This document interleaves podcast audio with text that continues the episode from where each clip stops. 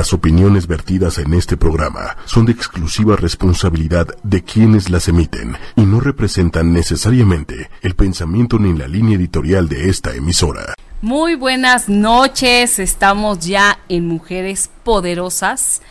Hoy, el primer martes de junio, hoy 4 de junio, Estamos con mi querida Joana Fragoso. Bienvenida, Joana. Muchas gracias por estar aquí. Muchas gracias a ti, Pati, por invitarme. Siempre es un placer estar contigo. Gracias. Hoy tenemos un, un tema, este, digamos, un poco rudo, ¿no? Es acerca de la importancia de la psicoterapia en personas que han sido diagnosticadas con VIH.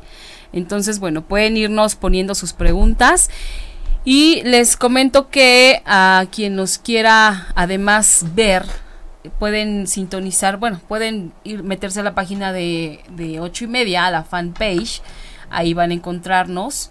Y también nos encuentran a través de YouTube y a través de Twitter, ahí para que nos vean y nos escuchen. Entonces, bueno, vamos a hablar hoy de este tema, Joana, pero antes de, empezar de lleno, a mí me gustaría que nos contaras un poquito de quién eres tú, a qué haces, qué haces, a qué te dedicas. Ok, yo soy licenciada en gerontología y maestra en psicoterapia. Ahorita estoy como psicóloga en formación. Estoy estudiando también la licenciatura. Y bueno, esto es para seguir complementando los conocimientos y sobre todo para el apoyo a los pacientes y tener pues una gama de herramientas más más amplia, ¿no? Ok, está buenísimo. Y entonces, bueno, a mí me gustaría que empezáramos eh, el tema, que nos contaras o que nos marcaras esa diferencia entre VIH y SIDA. Bueno, VIH es la infección, es la primera, o la, sí, la, una de las etapas, ¿no? La primera etapa y SIDA es la segunda. En VIH es totalmente asintomático el, paciente y este, pues se puede dar cuenta tal vez, o el único síntoma que podría tener es como un resfriado común y que los ganglios se le, se le inflamen, ¿no? Ahí es cuando cuando podría. Que no estamos acostumbrados a hacernos pruebas con, cierto periodo, ¿no?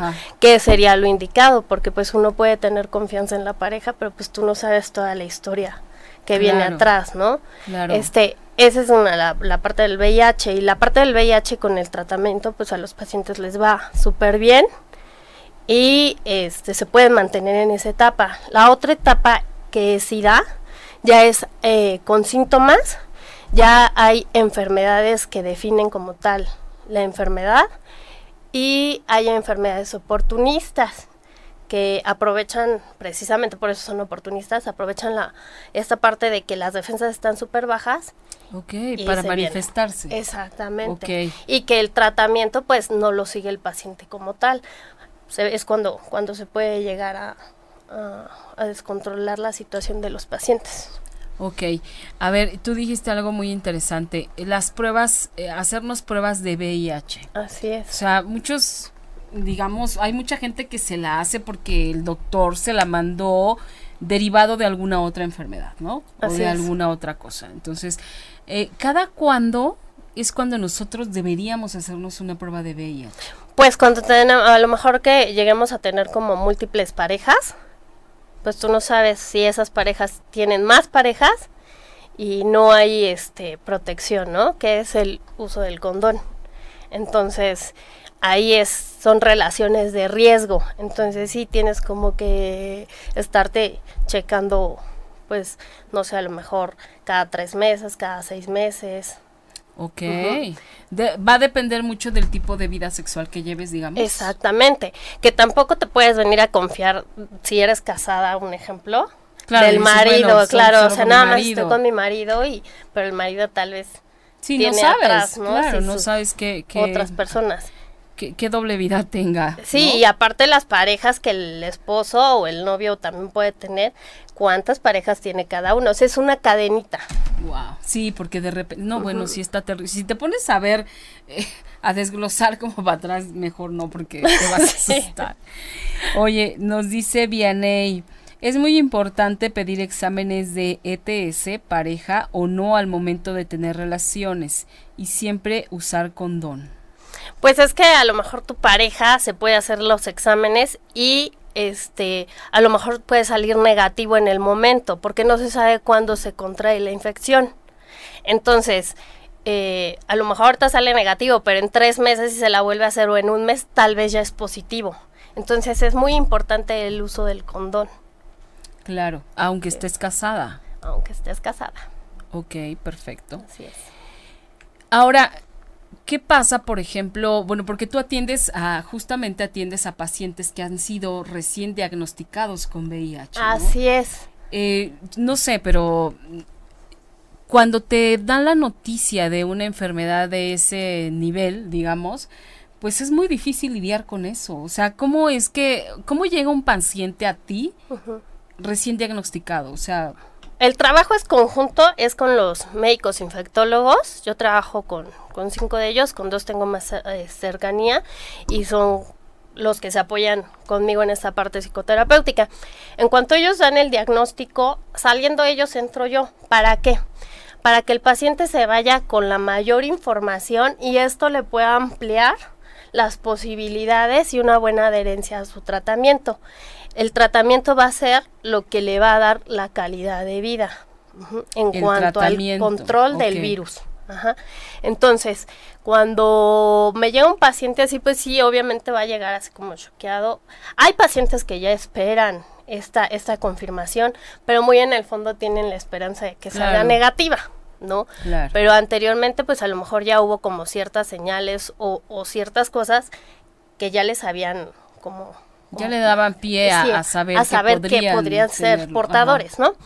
Entonces, en cuanto ellos eh, salen, entro yo y bueno, les empiezo a, a comentar que en primera, pues nos quitemos el estigma de, de lo que afuera sabemos sobre VIH. Y lo- la primera pregunta que yo les hago es, ¿qué sabes tú del VIH? ¿Qué información tienes? Y hay pacientes que me dicen, no, pues nada, ¿no?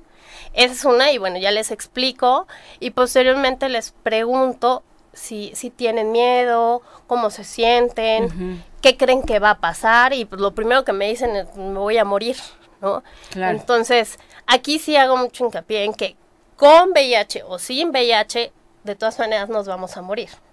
Que esto Bueno, es general. es una realidad, ¿no? definitivamente, Claro. claro.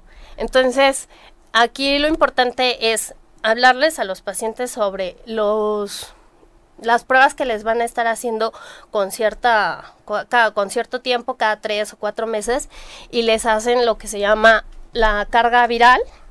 La carga viral es la que mide el número de virus que hay en el cuerpo. Ok.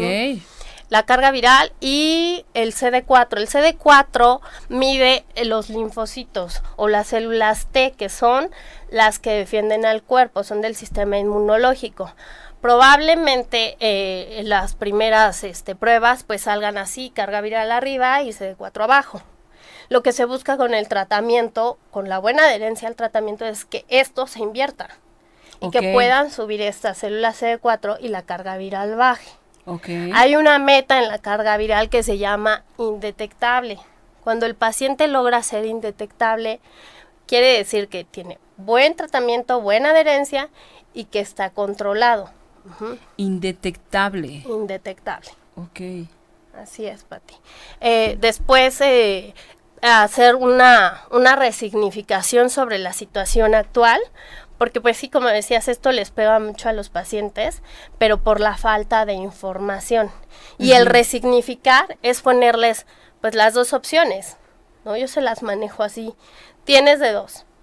Esto lo puedes ver como lo peor que te pudo haber sucedido en la vida, pero no te haces responsable y culpas a con quien te hayas metido, culpas a tu familia, culpas a la vida, culpas a quien se te atraviese menos tú. Claro. ¿no? Claro. O puede, y bueno, y se hunden, abandonan tratamiento y les puede ir muy mal. ¿no? Claro. O tienen la otra opción que es este verlo como una oportunidad. Cuando yo les digo la mayor oportunidad de tu vida, pues sí se quedan así como ¿De qué me estás hablando? Sí. Como que la mayor oportunidad. Exactamente, pero esto se los digo a ellos. Esto no viene a fregarte, porque esto no llegó solo. Por algo está presente. Y tal vez es una o segunda oportunidad para que tú redirijas tu camino hacia tu bienestar. Porque aún teniendo la enfermedad puedes estar bien. Tu tratamiento, que es lo principal, y siempre se los recalco mucho, el tratamiento. Posteriormente, tus autocuidados, una buena alimentación, ejercicio, dormir bien. Si fuman o toman, pues que eliminen esa parte, porque también les pregunto, ¿qué tanto te quieres? ¿Qué tanto te valoras? Claro. ¿No? Esto viene de la mano. El, la parte de los pensamientos, en que todo el tiempo esté yo cargando eh, con, con esta culpa Así es. Pero pues lo hecho, hecho está. Ocurrió y no hay manera. O sea, de pronto te encuentras ante una realidad que hagas lo que hagas, no va a cambiar en... O sea, bueno, me refiero a que obviamente va a cambiar si te cuidas, ¿no? Pero me refiero a que existe ya en tu cuerpo, ¿no? Exactamente, que aquí es quitarle el peso a eso que sucedió, porque ya es parte del pasado. Así es. Sí, y, ya, se trata de, ocuparte de todo lo que sigue, ¿no? Y, la primera, o sea, y lo que, lo que tendrías que ver como primer punto a favor es que estás ya en una psicoterapia en donde te van a ayudar, te van a guiar de la mejor manera para lidiar con la enfermedad y para, porque bueno, de pronto también es en primera lidias contigo, ¿no? De y ahora qué voy a hacer, cómo le voy a hacer, este, pero después es toda esta parte de ¿cómo le digo a mi familia? Claro. ¿Qué va a pasar con mis hijos? Este, porque también viene esta posibilidad de que puedes pensar, ¿estarán contagiados? Sí, depende porque pues no sabe en qué momento te contagiaste, y más si tienes hijos menores, que fíjate que eh, cuando las parejas o las esposas están embarazadas, se les hacen estudios de rutina y ahí también incluyen los exámenes de para VIH. Entonces, si salieran alterados o salen positivos, pues se les informa, ¿no? Para poder manejar un control y evitar que el bebé salga contagiado. Claro. Digo, eso no es 100% seguro, pero pues los médicos sí hacen como, como esta parte para evitar esa que suceda eso. Bueno, este Lupis Villa, buenas noches sobre qué es el tema de hoy. Bueno, ya, ya lo contestó Vianney, es la importancia de la psicoterapia en pacientes diagnosticados con VIH. Este Coagutle Campos, Ruth, está muy bueno el tema. Gracias, Ruth. Vianney, interesante eso de que puede salir negativo. Emilio Cano, es raro escuchar que le llamen ETS cuando ya en esta época se le llama ITS. Infecciones por transmisión sexual. Ah, y antes ETS era enfermedades, enfermedades por, transmisión sexual. Ok, mira qué interesante esa Emilio es mi hijo. Con razón. Sí. Larios José, muy bien Joy. Patricia Solís, felicidades. Joy Fragoso. Jenny, este, Josué dice que estás guapísima. Graciela González, gracias por la información y es importante cuidarte, tener protección. Saludos, Patti, siempre eres tan clara, hermosa. gracias, Graciela. Emilio, ¿qué pasa si el paciente ya está diagnos ya está dispuesto a morir aunque no sea su momento? Bueno, aquí se, se, se presenta esta, esta cuestión en que piensan a lo mejor en suicidarse. Claro. Porque ya no ven salida. O sea, a veces la, la misma noticia los enfrasca. Y por eso es importante entrar de inmediato para abrirle ese, ese frasquito y que se salga, ¿no? Si hay pacientes que me han llegado a decir, ¿no? Pues que, que cómo van a vivir así. O sea, tienen miedo de morirse, pero se quieren morir. O sea, sí hay cierta incongruencia y es normal por lo que se está viviendo, por lo que está sintiendo el paciente. Pero si el paciente llega a tener este tipo de crisis y que de repente lo quiera hacer en su desesperación, yo creo desde mi punto de vista que si le toca, bueno, pues le va a funcionar eh, el llevar a cabo esta, esta parte. Y si no le toca, pues yo se los manejo de esta forma. Si no te toca y tú atentas contra tu vida, puede que no, te funcione y que aparte te dañes aún más con la enfermedad, que quedes dependiente y pues ni para un segundo intento, ¿no? Entonces, lo mejor es eh, centrarnos. Yo siempre les dejo cita abierta, eh, les digo que, que en cuanto ellos no puedan manejar una situación puedan buscarme, también les proporciono yo mi número. ¿Por qué? Porque no sabemos en qué momento se puede presentar alguna una crisis, ¿no? Sí, lo que pasa es que, o sea, emocionalmente esto te cambia la vida, ¿no? Es de pronto de creer que estás sano, o a lo mejor que ya tenías esas sospechas, como bien dijiste al principio, pero de pronto te, te dan la certeza de la enfermedad, pues evidentemente tu mundo pues se pone a girar, ¿no? Y te pones a pensar en mil cosas y a ver mil cosas que antes ni siquiera habías visto, que no habías considerado. Evidentemente es un desbalance total y absoluto, ¿no? Entonces, he aquí la importancia, porque no podemos solos. Claro. Hay cosas con las que definitivamente no podemos solos. Entonces, lo mejor es acudir con un experto, con alguien calificado, certificado, para que recibas la ayuda adecuada. Exactamente. Porque no es cualquier cosa. A mí me parece que no es cualquier cosa hablarle a estas personas que creen que se van a morir además. Claro, y te digo, o sea, sobre todo es decirles, o sea, sí nos vamos a morir, pero no sabemos cuándo. y puedes llevar tu tratamiento pues muy bien y puedes tener una calidad de vida como cualquier persona sana. ¿no? Así es. El tiempo se puede extender. Digo, la medicina en estos momentos eh, está muy, muy avanzada y les apoya mucho en esta parte. No es como hace 20 años, ¿no? Que los medicamentos eran muy fuertes y se deterioraban más rápido. Ahorita los medicamentos son Mm, están mejores y les dan un tiempo de vida como el de una persona normal, de 20 a 30 años, a lo mejor 5 años menos, no sé. Y, con cierta calidad, ¿no? Porque también antes, eh, definitivamente, como bien dices, no existían los adelantos que hay ahora en la medicina y te medio morías o vivías medio muerto. Y ahora puede ser de otra forma. Claro, el paciente que tiene SIDA y que ya tiene diferentes enfermedades encima, o puede ser que se diagnosticó ya hasta mucho después, ya que tenía todo este problema encima, o que definitivamente abandonó tratamiento, Pati, porque sí me ha tocado muchos pacientes que abandonan tratamiento por la desinformación. Y piensan que se van a morir rápido, pero ¿qué crees? No, es así. Es largo el, el proceso y se les juntan muchas enfermedades, terminan pues irreconocibles a lo que era, ¿no?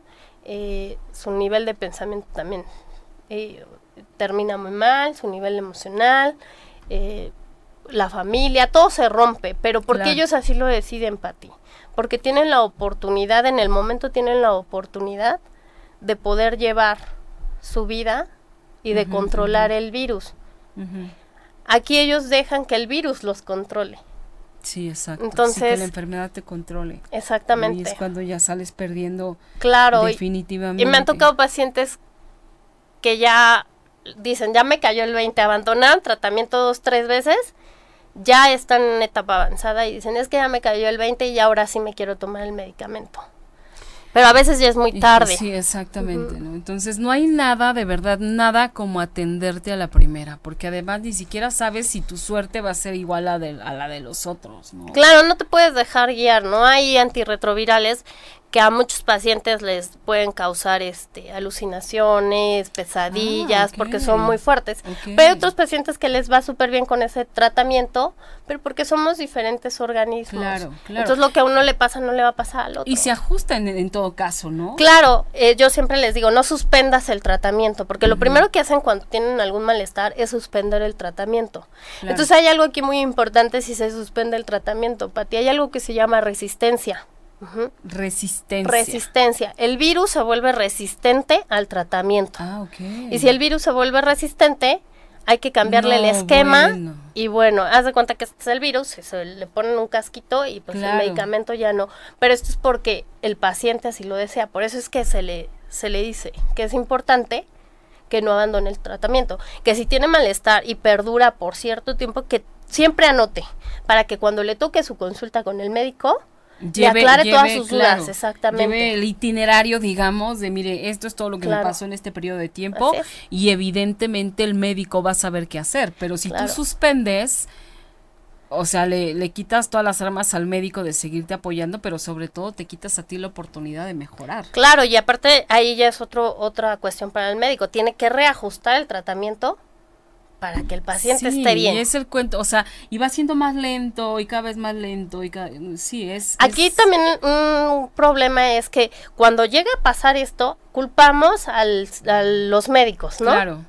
Sí, bueno, pues, Entonces, cuando el médico no tiene nada que ver, o sea, por eso se te dan las indicaciones. Es, nuestra responsabilidad, nuestra salud es nuestra, responsabilidad, ¿no? Y esta parte de, de la cultura de la prevención, que desafortunadamente en este país es a lo que menos le hacemos caso, siempre, eh, ya que está el problema, es cuando queremos tomar cartas en el asunto, ¿no? Y, desafortunadamente cuando nos dicen como tú de hay que ir a hacerse un examen médico, hay que ir a hacerse un examen de SIDA, dices, ay, pero yo, o sea, o dices sí, igual y sí tiene razón, pero no lo haces. Exacto. Se queda como en esta parte de pensamiento de sí, tiene razón Joy, pero de ahí no pasa. Entonces hay que atravesar, hay que atravesar todo esto porque a la vez también te debe dar miedo, ¿no? Que, que tú creas que todo está bien y que te hagas un examen y de repente te digan, sorpresa, dices, wow. Bueno, pero ok, hay que hacer a un lado el miedo, porque entonces esto puede ayudarte a detectar algo a tiempo. Más temprano, sí. Y que tengas el tratamiento. O sea, soy muy repetitiva en cuanto al tratamiento, pero es lo que te va a ayudar, es lo que te va a dar calidad de vida. Es de donde te vas a agarrar como pues te digo, la ciencia ahorita. pues está enfocada en encontrar la cura. Hemos comentado el doctor Marcelino, que le mando muchos saludos. Al doctor Marcelino, que a ver cuándo viene el doctor Marcelino. y platicamos sobre esta parte de que no, no creemos que tarde mucho tiempo en que se encuentre algo. Ok. Que sí se mantenga la esperanza, pero que tengas esperanza, pero sobre todo en ti, de llevar a cabo bien tu vida, tus autocuidados, eso es lo principal y que no pienses que la esposa o la mamá o alguien va a venir y lo va a hacer por ti, eso es tu responsabilidad. Sí, esto que dijiste es importantísimo, el autocuidado. Autocuidado, lo dice todo, tú mismo, nadie más que tú. Claro. Puede hacerlo por ti. Y bueno, quiero decirte quién más nos escribe. Blanca Mendiola, gusto en verte y aprender del tema. Yo y Albert Rodríguez, excelente tema. Joana, qué linda persona. Saludos, Abel, saludos desde Tabasco. Saludos de Karenina Renica. Regi Mati, felicidades. Joy. Eriquita Mireles, felicitaciones, excelente tema. Eh, Coautle Campos Ruth, me llama la atención, puedes convivir sin ningún problema con personas con VIH. Fíjate, es la, la justo lo que te iba a preguntar. ¿Qué pasa, por ejemplo, cuando ya diagnosticaron a un familiar tuyo con VIH? O sea, la familia, ¿qué es lo que tiene que hacer? ¿Qué es lo que tiene que evitar o, o no evitar nada? ¿O cómo hacerle? O sea, ¿cómo, cómo seguir conviviendo con, con la persona enferma? Aquí el, tema es que la ignorancia va a hacer que eh, llegues a tener eh, algún rechazo con tu familiar. La desinformación es lo, peor que nos puede pasar, ¿no? Entonces, cuando los pacientes los tengo, sí les digo, tú sabes si le dices o no a tu familia. Ah. Eso yo no me puedo meter ahí en la decisión del paciente porque él tiene que decidir si sí dice o no. Si a mí se me ocurre decirle al familiar, violar esa confidencialidad del paciente, pues me puede ir muy mal porque ya nos vamos a asuntos legales.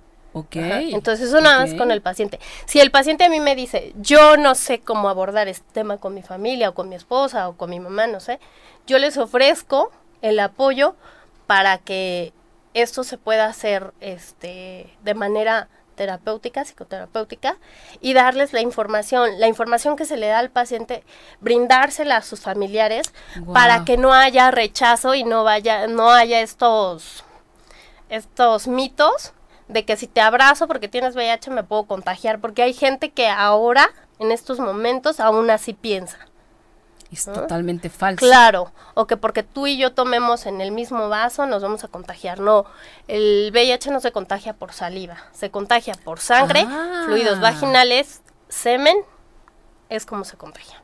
Wow. Oye, sí, yo sabía que por saliva sí, bueno, entonces está No. totalmente equivocado. Por saliva no se contagia. Ok. Entonces, por un beso no se contagia, a menos de que la persona pues pueda tener alguna herida, en Herida la, en la boca, boca, y claro. esto conlleve a sangre. Ah. Ahí sí, pero la saliva así sola no. Te digo, si yo le tomo a tu vaso, No te no me contagio. Si yo te abrazo, no me contagio. Si yo lavo mi ropa con la tuya, no, no me contagio. Y el rechazo empieza o la discriminación empieza desde uno mismo, Pati, porque ellos empiezan a aislar. Hay gente que aparta Sí. sus trastes. No pasa nada. De verdad no pasa nada. O sea, y siempre y cuando el paciente tenga un buen control de- del virus, se puede llevar este totalmente Bien, bien, bien, ajá, ok. normal. Otra situación que también les hago mucho hincapié es que así como ellos ya lo tienen, eviten que esto se siga propagando. Ajá. Porque hay pacientes que sí dicen, que están tan enojados que dicen, ya no veo quién me la hizo, sino quién me la pague. ¿De verdad? Sí. No, no es de las películas eso No. solamente. O sea, sí es de la vida real. Sí. ¡Qué barbaridad! Entonces- ¡Qué responsabilidad más grande! Claro, pero aquí habla su rencor y, y te digo, la falta de su irresponsabilidad, ¿no? Híjole. El arremeter contra quien se me ponga Claro, enfrente. Pero ahí sí yo les digo, a ver, para, ¿no? Este, puede pasar que tú puedes buscar hacerle daño a alguien, pero tú no sabes si, eh, si que quieres hacerle daño a los demás, la otra persona no sabe si tenga alguna otra enfermedad como sífilis, gonorrea, Ay, bueno, sí, no, bueno, y sales peor. Claro, SIDA con Sí. otro genotipo y ¿qué crees? Que viene Claro. para acá y te complicas más.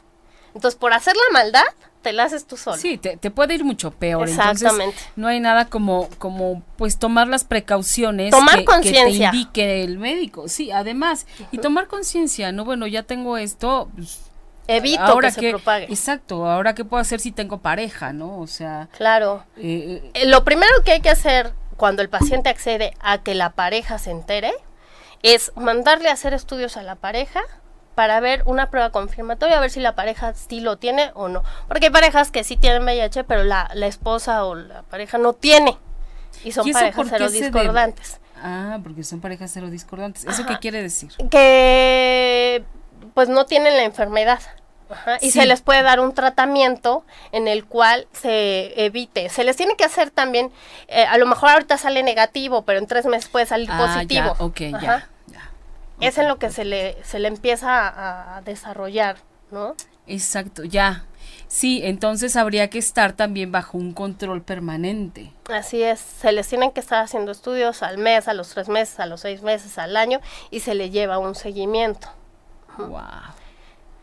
Oye, hay más gente preguntando.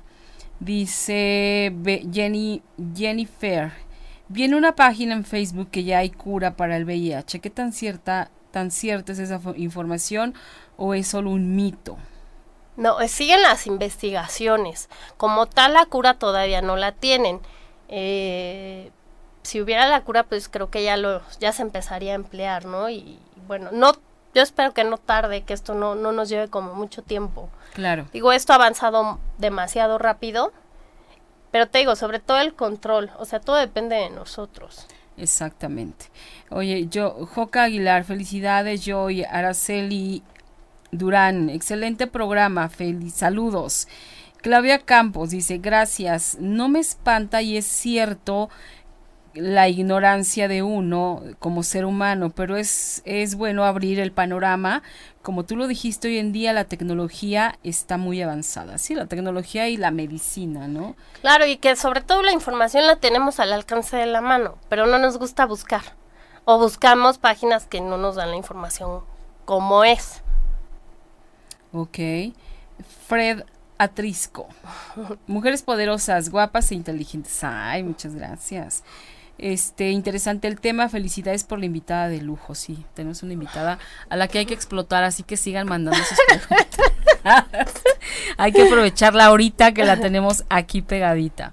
A ver, yo como mamá, yo, yo soy mamá de un adolescente, ¿no? Entonces, este, ¿qué, qué puedo empezarle a decir a mis hijos? Y, y, a partir como de qué edad puedo empezar a hablar con ellos del tema del VIH, del VIH o del SIDA, porque es una realidad que ellos al final van a tener una vida sexual activa. Claro. Y cada vez en la actualidad empiezan a más temprana edad. Exactamente. Mira, este, este tema lo puedes abordar a lo mejor desde los 10 años explicándole al niño, siempre hablándole claro y digo, a medida de su edad, ¿no? Por ejemplo, tú con tu hijo, pues ya explicarle bien, para que él tome conciencia y sea responsable de su sexualidad. Cuando no hay este tipo de información porque nos da pena, pues la encuentran en otro lado. Y tal vez de manera equivocada. Y de manera equivocada. O ya cuando es demasiado tarde, ¿no? Entonces, hablar de lo que es y cómo es. Con niños y niñas. Exactamente, con, con las dos partes. No es aquí, ah, pues, porque ella es niña o porque. No, no, no. Aquí es igual. Aquí hay que prevenir. ¿Quiénes son, este. Eh, ¿Cómo te puedo decir? Se me fue la palabra. Este. ¿Quiénes están más en riesgo de contraer VIH o SIDA? Todos, Pati. Todos. Esto no es de, de, una población en general. Esto es así. Todos, ¿por qué? Porque somos seres humanos, estamos expuestos a todo. Pero además también hay muchas otras vías de contagio. Claro, una transfusión, un accidente, necesitas una transfusión. Eh, el que a lo mejor yo, ¿qué les digo también a los pacientes? Para frenar esto, que cuando les mandan a lo mejor algún medicamento inyectado, no los inyecte la vecina, la mamá, la tía, no. ¿Por qué? Porque a veces no tienen el cuidado y ellos mismos se pueden picar. es riesgo. claro. Que tiren la aguja a la basura implica riesgo para la gente que, que hace esa labor de recoger la basura. Claro, y los imagínate qué desafortunado evento que, que por accidente te piques. Exactamente. Sí les recomiendo que vayan a su escalón sanitario más cercano con gente especializada que son las enfermeras y los enfermeros están capacitados porque para ellos todos somos infectocontagiosos. No va a llegar y le va a decir, tengo VIH, no, vengo a aplicarme una inyección. Las enfermeras y los enfermeros ya tienen sus cuidados. Tienen sea el tipo de inyección que sea. Claro, tienen un bote de RPBI, que es donde se van todos los residuos que son peligrosos, y ellas ahí depositan las jeringas. Se le da un proceso, ¿para qué? Para que no se, se infecte nadie. ¿no? Eh, también lo que les recomiendo mucho en cuanto a, a los varones, también a las mujeres, porque hay mujeres que utilizan rastrillo, que se compren estos botecitos rojos, que son para, para los desechos de las agujas y todo eso, y yo se los eh, recomiendo para la parte de los rastrillos, porque también cuando te rasuras, puedes abrir tu piel y deja sangre. Ahora, ¿este tipo de botecitos rojos eh, los encuentra la gente en cualquier farmacia? Puede ser en las farmacias grandes o en donde venden las cosas para delineado permanente, que son como los depósitos donde venden estos pigmentos ah, y agujas y todo eso, porque las cosmiatras o cosmetólogas, como ocupan agujas, tienen que ocupar este tipo de botecitos. Claro, sí, tienen que también tener una medidas de, de prevención bastante importantes. Entonces, fíjense bien cuando, cuando acudan a algún lugar de estos que, que tengan el bote adecuado. O sea, hay detalles en los que te puedes ir fijando y checar que sea un lugar de confianza, porque también están todos estos lugares donde te hacen tatuajes en la piel, ¿no? Sí, sobre todo que no este, ocupen una aguja nueva. O sea, sí tienen que cumplir con, con, ciertas normas y que no nada más es hacerte las cosas por hacértelas, ¿no? Porque te puedes ocasionar cualquier cosa. Sí, ¿no? bueno, estas perforaciones que se hacen los chavos es peligrosísimo. Así es, o sea, no, y no nada más la parte del VIH, puede ser una hepatitis. Ok. Oye, aquí hay algo interesante. Bueno, este, Cari Felicidades, Joy. Emilio Cano, estoy de acuerdo con esta opinión. Ah, no sé ya a cuál opinión se refiere. No obstante, pienso que cada persona puede decidir sobre lo que le puede llegar a pasar. ¿Qué piensas sobre este pensamiento mío?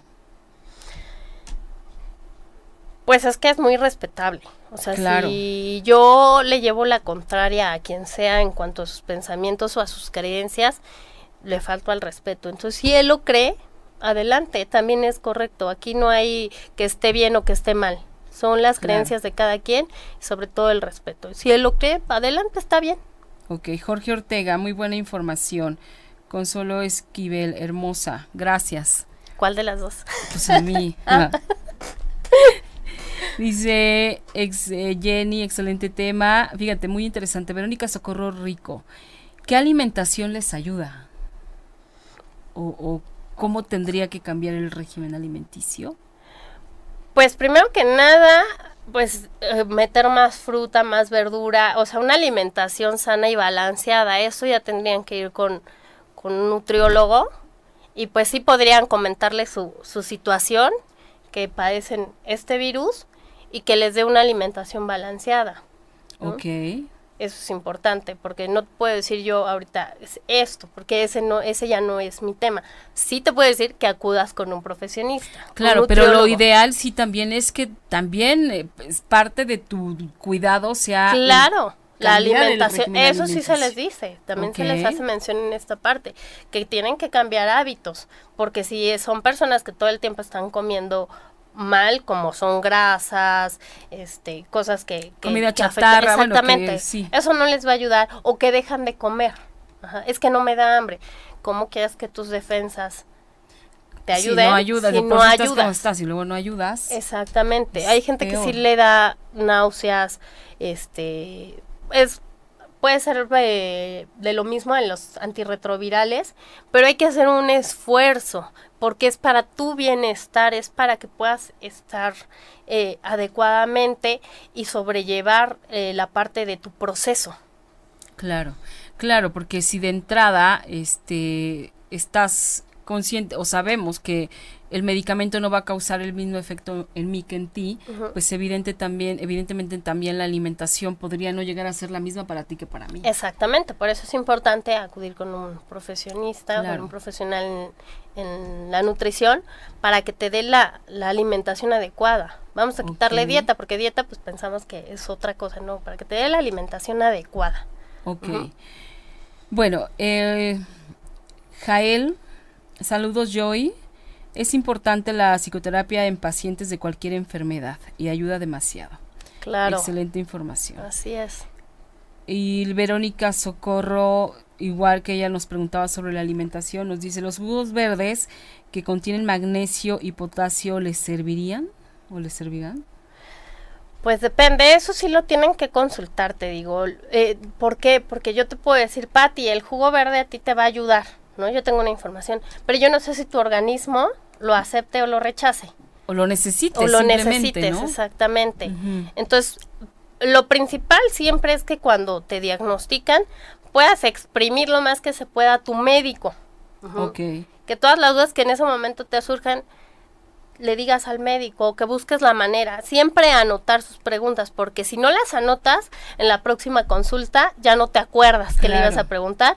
Entonces el médico, pues, a lo que va, ¿no? Sí, está magnífico eso que nos dijiste como al principio, llevar un récord, anotar todo lo que te va pasando en ese periodo que tienes de entre una cita y otra, ¿no? Así es. Porque definitivamente de por sí traes la cabeza hecha eh, bolas con todo lo que te está pasando y si no anotas puede haber cosas importantes. Sí, que, te- que se te escapen y ya después pasa tu cita y te vuelven a citar dentro de tres, cuatro meses en lo que se te termina el tratamiento y te vuelven a hacer la carga viral y el CD4 y ya no apuntaste y bueno, entonces sí es importante que lleves este registro.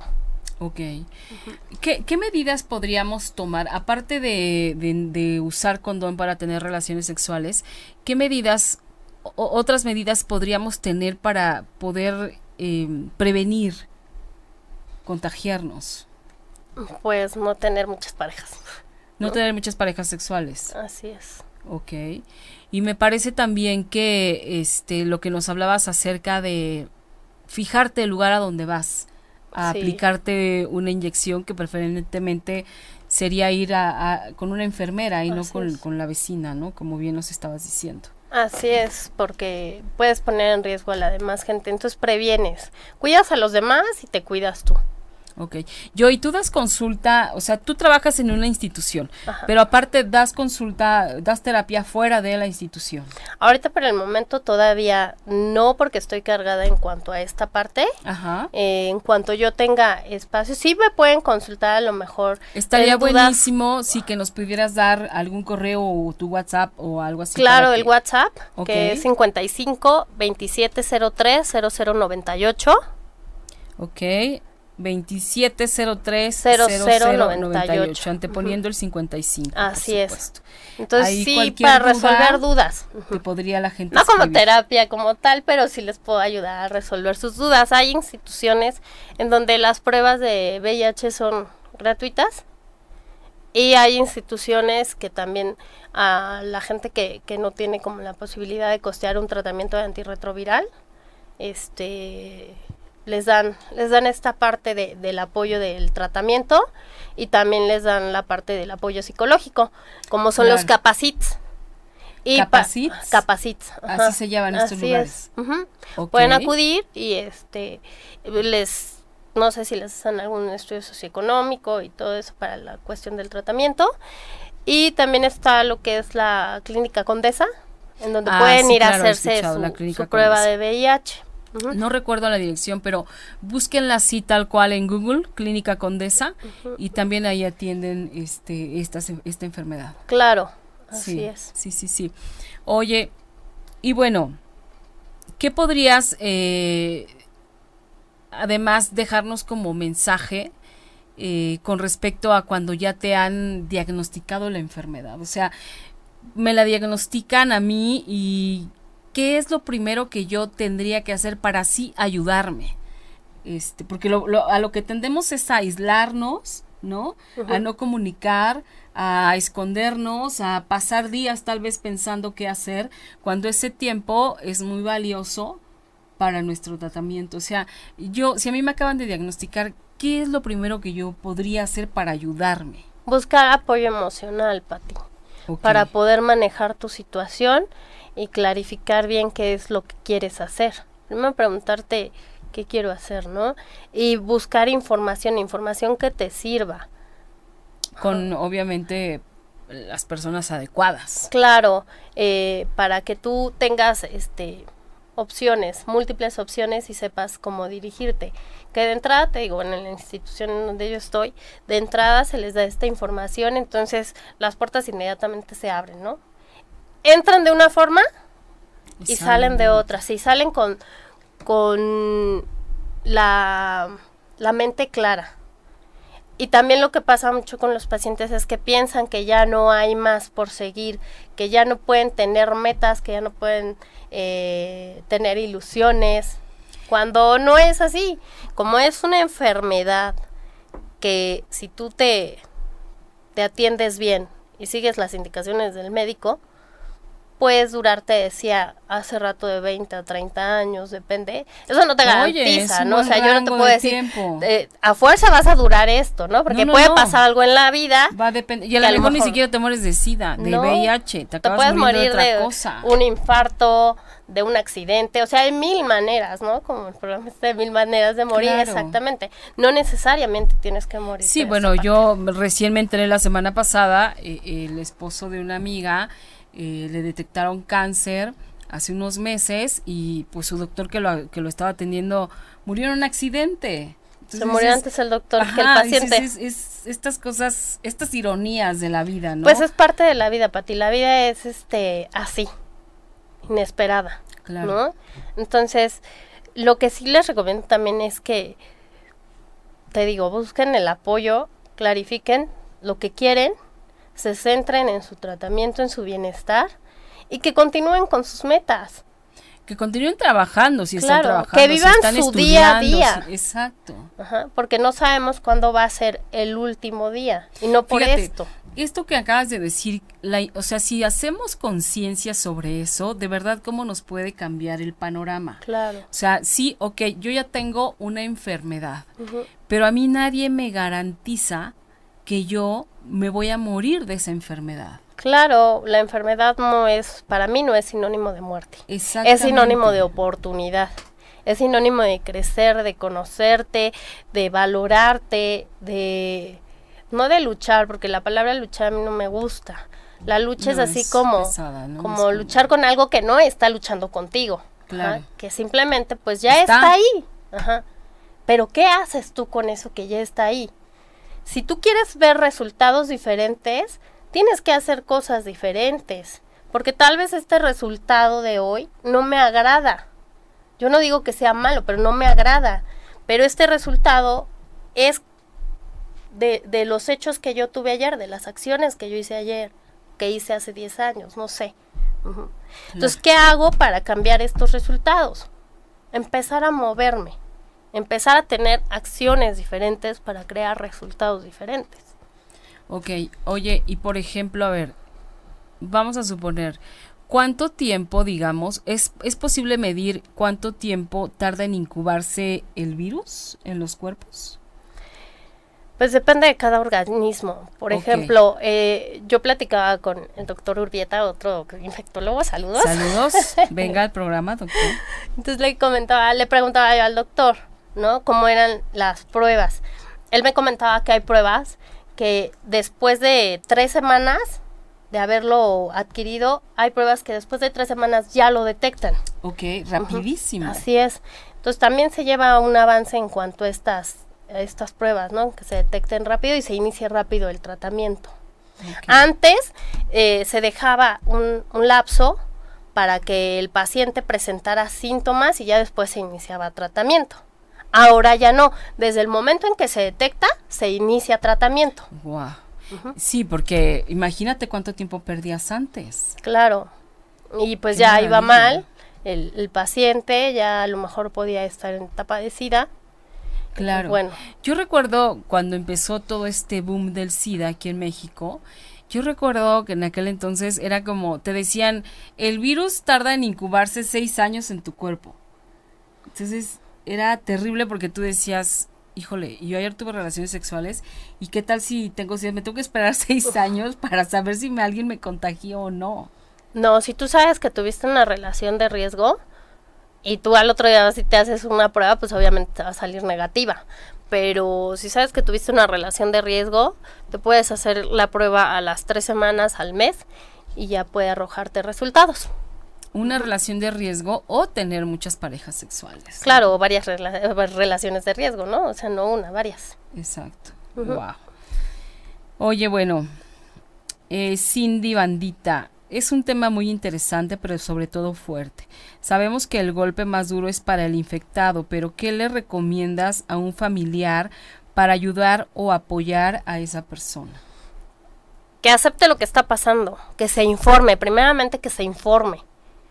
Y posteriormente que acepte a su familiar, que no lo rechace. Desde el momento en que hay rechazo, pues se, se rompe este, este lazo. ¿no? Sí, Al eh, contrario, es reforzarlo. Esta parte de la información es bien importante porque eso te va a llevar a no apartarte de la persona. Exactamente. A no creer que te vas a contagiar como lo decíamos hace rato. No te contagias por tomar del mismo vaso. No te contagias porque la ropa de los dos se lave junta, Así es. ¿no? O sea, esta parte de la información también de la familia o de quien viva contigo es vital. Claro, o sea, el no, el no rechazar a tu familiar, ¿no? Y es un apoyo muy, muy grande, porque te digo, empieza el, el rechazo por uno mismo, y pues los demás lo rechazan, entonces se reafirma esta parte, ¿no? Aparte, yo lo que tengo muy claro es que no podemos, eh, bien dice la frase, no escupas al cielo porque en la cara te cae. Como se los digo, somos seres humanos, no podemos ir por la vida juzgando que porque la persona ya tiene VIH, tú no sabes su historia, tú no eres juez para decir por qué sí o por qué no y si se lo merecía o no se lo merecía. Claro, sí, porque bueno, aquí tendemos a, A a, a juzgar. siempre a, no, y a condenar al otro, no, claro, se lo merecía. Si A lo mejor no se contagió por cual. por una vía sexual. Además, A lo mejor fue por Una transfusión transfusión. o por un tatuaje, no lo sabemos. Igual fue una violación. Puede ¿no? ser. Porque también eso es posible. Así como te embarazas cuando te viola, pues a ti- así también te pueden contagiar un montón de cosas. Exactamente. Entonces, no podemos ir, te digo, juzgando a los demás porque tiene o no. Al contrario, la información nos va a abrir todo, todo, todo, todo. Sí, te abre el panorama de manera impresionante. Claro, y, y poder tratar y apoyar a, la, a, las otras personas. Sí, y ahora hay que informarse aunque no exista eso en casa, aunque yo no tenga un familiar con, con VIH, ¿no? O sea, siempre sirve estar informado, porque como tú bien lo decías, o sea, nadie, no estamos exentos de nada. o sea, siempre estamos pensando que esto le va a pasar al otro, no a mí. O sea, le va a pasar a la familia de al lado, a la mía jamás. Y no es así. No, somos seres humanos. Claro, al final, ¿no? Sí. Y bueno, a ver, vamos a recordar nuevamente a la gente, le recordamos tu WhatsApp por si quieren este consultarle algo.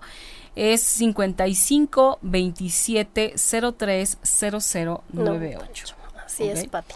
Aquí es por si le quieren consultar algo, alguna recomendación o, o, que tal vez les orientes a dónde ir o con quién ir, ¿no? Probablemente. Sí, sí, sí, sí, con gusto se hace y sobre todo porque te digo, a mí, a mí me gusta mucho lo que es este tema, el apoyar a, los demás y sobre todo este que, que, se vayan terminando estos estigmas, esta satanización al VIH y al SIDA, ¿no? Claro, claro, no está fácil, pero bueno, si ponemos todos nuestro granito de arena para ir avanzando, este las cosas cambian. Todo cuenta, ¿no? Así es. Todo cuenta. Una Las cosas cambian y nuestra mente se, se abre. Exactamente. Entonces, eh, pensemos también que, que, hoy es mi vecino, pero que podría tal vez mañana ser yo. Dijo, ojalá no, ¿verdad? Pero pues, todo puede pasar. Entonces, bueno, pues Joy, se nos acabó el tiempo. Muchísimas gracias. por haber estado esta noche aquí con nosotros, con este tema tan, híjole, tan rudo, pero tan al día de hoy. Este, y desafortunadamente a la orden del día, ¿no? O sea, me parece que, que bueno, eh, siempre habrá alguien que diagnostiquen con, con cualquier tipo de enfermedad, no solo claro, Pero te digo, o sea, aquí lo principal es de qué lado quieres estar. Sí, exactamente. Mira, hay algo interesante que nos está escribiendo Araceli Durán. Este tema es muy valioso para los jóvenes de hoy ya que no toman las precauciones pertinentes, porque son muy liberales, sería muy bueno que se proyectaran estos programas en las instituciones de la SEP. ¿Qué crees, Pati? No nada más es cuestión de, de los jóvenes, es de cualquier edad. Porque nos han llegado adultos mayores, adultos mayores. Adultos mayores. Recién diagnosticados. Entonces, no es, te digo, regreso al punto, no es como una población, nada más una parte de la población. Aquí es en general niños, jóvenes, adultos jóvenes, adultos mayores. El VIH no, no es para una cierta edad ni para un género, es en general. Entonces, la información es como para todos. Ok. Sí, bueno, los que tenemos gente joven en casa, pues hay que acercarlos también al tema Sí, hablarlo sin, tapujos. Pues sí, mira, es preferible pasar un ratito de pena tal vez o de incomodidad con tu hijo o con tu hija a después pasar por otro tipo de pena que es mucho más grande y, complicada, ¿no? Como la pena de que estén enfermos. Claro. O de que hayan contraído el virus. Claro. Entonces, bueno, pues ah, todos tenemos mucho trabajo que hacer. Eh, les vuelvo, yo siempre hablo de la cultura de la prevención, que es algo que hay que ponernos al día, hay que darle la importancia que se requiere porque se trata de mi salud. Así es. Y mientras yo pueda estar bien, entonces también puedo hacer bien a los, demás. Exactamente. Y bueno, pues ahora sí nos vamos, nos vamos con este mensaje de Albert Rodríguez. Buenas noches, guapuras. Ay, muchas gracias. y bueno, nos vamos nosotros, nos escuchamos y nos vemos la próxima semana, Mujeres Poderosas.